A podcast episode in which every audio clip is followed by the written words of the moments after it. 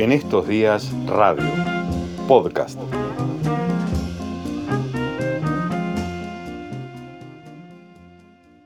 Giovanni Jaramillo Rojas, Gio, un amigo, cronista, periodista, escritor, eh, nos pidió para acompañar esta intervención, esta ventana que abrimos a América Latina cada viernes. Gio, ¿cómo te va? Buenas tardes. Santiago, ¿cómo estás? Un placer acompañarlos en estos días y bueno, gracias por la invitación. Esa canción es una banda que se llama Aguas Ardientes. Eh, aguardiente es la bebida más famosa en Colombia, una bebida hecha a base de caña y anís. Bueno, que, alguna vez hemos probado, no, no, no, creo que no juntos, pero que hemos probado en algún, en algún viaje y que la verdad es que, es que está muy bien. Decías que Bogotá está atravesando un, día patagónico. ¿Es una ciudad, es la más fría de Colombia o una de las más frías de Colombia, no? Puede ser una de las más frías. Eh, por supuesto, pues eh, en la cordillera de los Andes, digamos en, en, la parte colombiana, pues hay ciudades un poco más altas. Pero bueno, esta es la capital de la República, estamos a 2.600 metros sobre el nivel del mar. Y justo esta tarde creo que no hay una visibilidad superior a los 50 metros Está muy nublado, llueve, 12 grados, 13 grados. nada, nada que envidiarles entonces. Eh, Gio, en, los últimos días eh, Bogotá y Colombia ha sido noticia por, eh, en principio, un hecho disparador de unas movilizaciones ciudadanas que fueron duramente reprimidas y que causaron 12, 13, ya perdí la cuenta del último registro, muertos a manos ya sea de la represión policial o parapolicial. Eh, quería una pequeña referencia sobre, sobre este hecho y luego que me ayudes a contextualizar la situación de violencia que no ha cesado en Colombia a pesar de la firma de los tratados de paz. ¿Qué es lo que pasó en los últimos días? Bueno, la, semana inmediatamente anterior, eh, en un procedimiento policial, en un espacio, digamos, como de, de confinamiento, ahora ya no obligatorio, pero sí digamos como que las autoridades invitan a la gente a que esté en su casa por el tema COVID. Eh, en un barrio de clase media en la ciudad de Bogotá eh, había un grupo de personas tomándose unos tragos y de repente salieron a comprar más licor y llega la policía.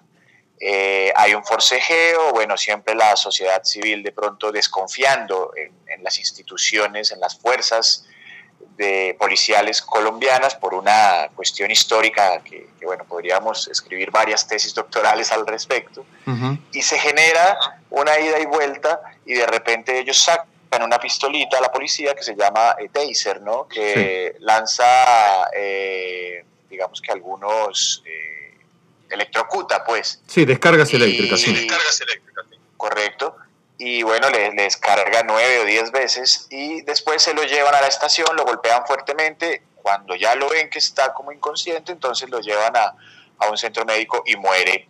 Eh, Javier Ordóñez, de 43, 44 años, de 43, 44 años, eh, presto a graduarse de la Facultad de, Derecho, muere. Al día siguiente, entonces, eh, sale mucha, muchas personas eh, adheridas también a lo que había significado ese paro nacional en noviembre del año pasado, en donde también las fuerzas policiales, el SMAT, el Escuadrón Móvil Antidisturbios, había asesinado a un muchacho, a un adolescente de 17 años, en medio de las protestas. Entonces se vuelve a revolver todo eh, este descontento, toda esta rabia y pues la, la circunstancia que, que, se desdobló, digamos, pues fue absolutamente impensable para cualquier persona, ¿no? Se quemaron en el transcurso de dos, de 48 horas, 72 estaciones de policía que acá se llaman CAI, Centro de Atención Inmediata, en donde pues de alguna manera la gente también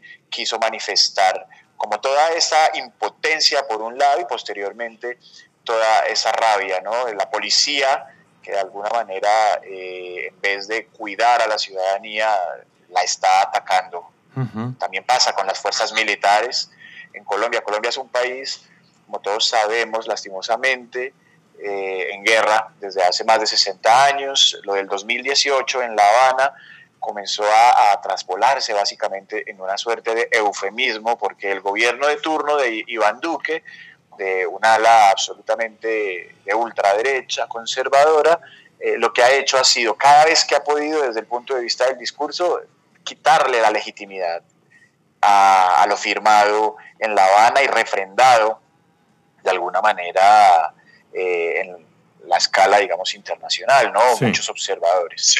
Y esto pues ha ocasionado una crisis social que, bueno, realmente la gente no sabe ni qué pensar ni hacia dónde eh, mirar, ¿no? Los medios de comunicación, por supuesto, como en todo lado, pues juegan un papel muy importante y al estar al servicio del, del, poder hegemónico, pues de alguna manera lo que hacen es como eh, generar eh, que las, los discursos se vayan por otro lado. Entonces la gente realmente ha, estado como en un proceso de, desconcierto y pasan este tipo de cosas, todo se revuelve y tiene que estallar de alguna manera. Eh, Giovanni, estamos conversando con Giovanni Jaramillo Rojas, es un colega, cronista, periodista y escritor de, Colombia. Eh, hablabas vos del discurso y hay un dato central, lo escuchabas hace un par de días a tu colega colombiano Omar Rincón señalarlo, pero, pero ya me había llamado la atención, y es esta forma de simplificar y a la vez naturalizar la continuidad de las masacres, de los homicidios eh, sobre líderes sociales, al no hablar precisamente de, masacres, sino de homicidios colectivos, y presentar una tasa de homicidios colectivos como quien está presentando los datos de la temperatura y la humedad en, las distintas ciudades de Colombia. Eh, hay una naturalización y a la vez una continuidad de este tipo de hechos en el interior, sobre todo, ¿no? en, las, en las distintas selvas, en, las distintas, en las distintas zonas, selvas del interior colombiano. Eh, por supuesto, eh, es como la, genialidad del eufemismo, ¿no? Desde el mismo gobierno de la República, eh, también en, los últimos meses, pues se han reincrementado como no se veían desde principios de, por allá en los años 2000, 2001, 2002, primer gobierno de Álvaro Uribe Vélez, hoy por hoy alejado de su curul de, senador por una investigación que tiene un trasfondo de nexos con el paramilitarismo ¿no? y con el narcotráfico incluso. Entonces, eh, hay una serie de, masacres en zonas rurales del país, zonas que generalmente eh, hay una pugna de poder entre diferentes eh, segmentos eh, por apropiarse del territorio porque son rutas del narcotráfico. Entonces matan a 8, a 9, a 10, a 11 personas en una noche, eh, pero sin ninguna causa y sin ningún motivo. Es más, con eso tampoco estoy diciendo que haya una causa o algún motivo para matar. Pero bueno, hay diferentes circunstancias contextuales que permiten entender que hace parte de, de una guerra, pero acá son manos invisibles y generalmente tanto la policía como el ejército han estado de alguna forma estructurando también este tipo de ataques en contra de la población civil. Es demasiado doloroso realmente hablar de Colombia y hablar de todas estas circunstancias por las que tiene que pasar un país en teoría que ya debería, eh, si bien no estar en paz, porque el camino a la paz pues es un camino utópico muchas veces, pero sí en proceso de reconciliación. Y este tipo de cosas lo que hace de alguna manera es acrecentar eh, toda esa rabia por una parte y también eh, sacar a la gente como del contexto real y ponerlos en un contexto de miedo que finalmente es el que hace que todo, absolutamente todo retroceda. Entonces, tal vez lo que ha sucedido en Bogotá, Santiago, tiene mucho que ver como con esa necesidad, y, me perdonarán el lugar común, pero de abrir los ojos, quizás de despertar y comenzar a darse cuenta que hay otras fórmulas para poder eh, llamar la atención del Estado y denunciar ante la comunidad internacional. ¿Las manifestaciones continúan en Bogotá o en otros puntos de Colombia, Gio? Se han, digamos que se han materializado hacia otro lado. Justamente la tarde del miércoles, eh, en, el sur, en el suroccidente del país, un departamento que se llama el Departamento del Cauca, cuya capital es Popayán, los indígenas Misak, que es como el ala más radical de la lucha indígena en Colombia, unas personas que están apoderadas de su territorio, que tienen una ley, digamos, interna, subieron a un, a un cerro que hay en la ciudad y derribaron la estatua de Sebastián de Belalcázar, que es, aquel conquistador español. ¿no? La derribaron y ahora quieren, como con ese proceso eh, de lucha y, derribar simbólicamente una estatua, comenzar a implementar aquella reflexión alrededor de lo vernáculo y de lo, tradicional, ¿no? Que de ninguna manera compite contra el proceso de, modernidad que, puede tener cualquier país latinoamericano, sino que por el contrario pide respeto, respétennos, déjennos ser, déjennos vivir bajo nuestras circunstancias, eh, digamos, históricas, y no, el gobierno siempre está ahí de alguna manera eh, reprimiendo todas estas manifestaciones. Entonces ha llegado hasta ese punto y esto ya sucedió en noviembre.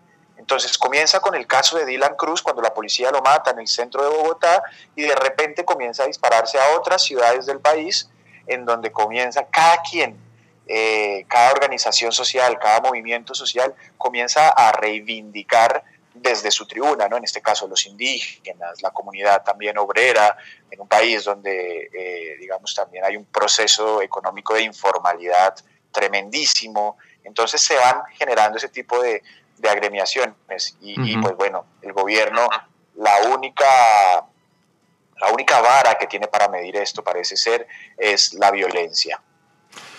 Eh, es un país además donde eh, un claro ejemplo de lo que decía sobre el miedo, la manipulación, la simplificación de los discursos, tuvo un, un, punto cumbre en el año 2016 cuando el plebiscito por la paz resultó negativo, ¿no? cuando una mayoría votó por no a lo que en principio uno podía entender significaba abrir la puerta a un cambio histórico. Luego las circunstancias políticas hicieron que ese tratado se firmara dos años después, pero quiero decir, como, como ejemplo de esa manipulación posible del miedo, de lo que significan los medios de comunicación y la extrema derecha eh, haciendo su juego de la mano también de algunas iglesias, etcétera, eh, se vio en ese, en ese plebiscito de 2016.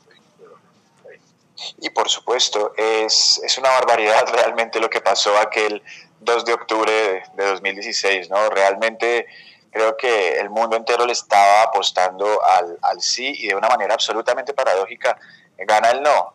Digamos que el análisis más facilista podría aterrizar en pensar que eh, realmente la gente en Colombia, los colombianos y las colombianas, pues tienen una estructura política y de pensamiento demasiado recostada hacia la derecha o como ultraconservadora. Pero acá eso que tú mencionas alrededor del poder de manipulación que tienen los medios de comunicación, pues fue justamente lo que eh, alteró, digamos, no sé si sea correcto decirlo así, pero bueno, la conciencia de, los votantes.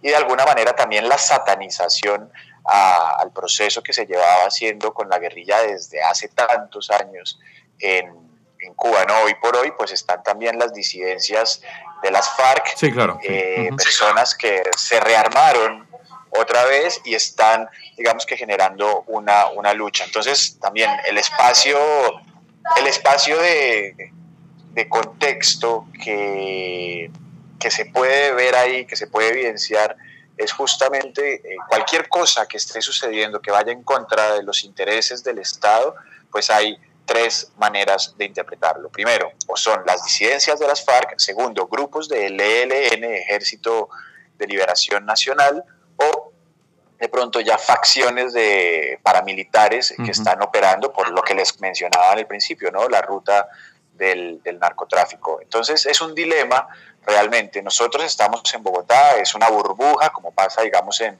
en cualquier lugar, pero cuando uno va a las zonas rurales del país, a las regiones más apartadas uno todavía se da cuenta que los, las manos, digamos, están, las, las manos sucias, digamos, están gobernando este país, ¿no? Muchos lugares todavía son tierra de nadie y, no hay una presencia del Estado, ¿no? El Estado le da prioridad a, a la cuestión, digamos, económica, al apoyo a la empresa privada, ¿no? En pleno contexto de pandemia, con todo este tema del COVID, eh, el gobierno quiere donarle básicamente a Bianca 200 eh, mil dólares, eh, perdón, 200 millones de dólares, ¿no?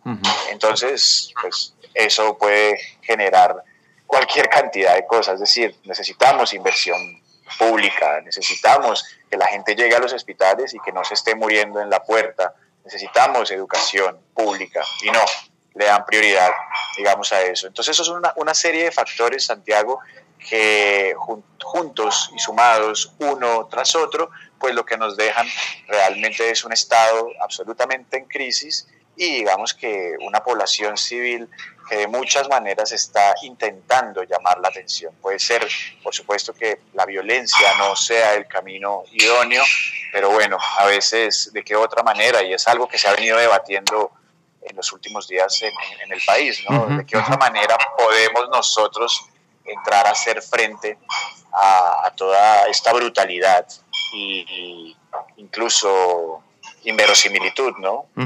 Gio, ¿dónde te leemos? Eh, bueno, nosotros, bueno, nosotros digo yo como si fuéramos muchos.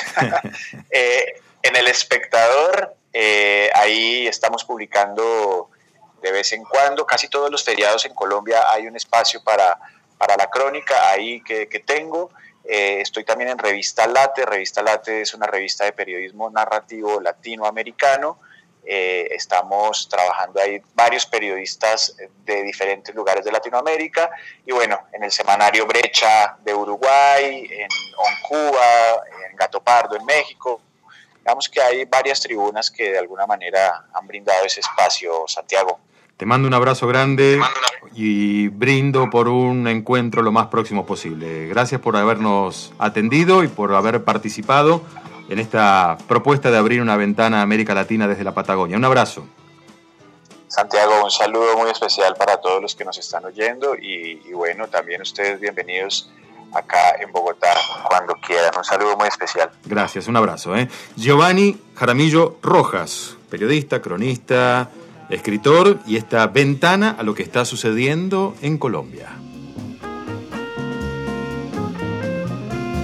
En estos días radio, el contexto es la noticia.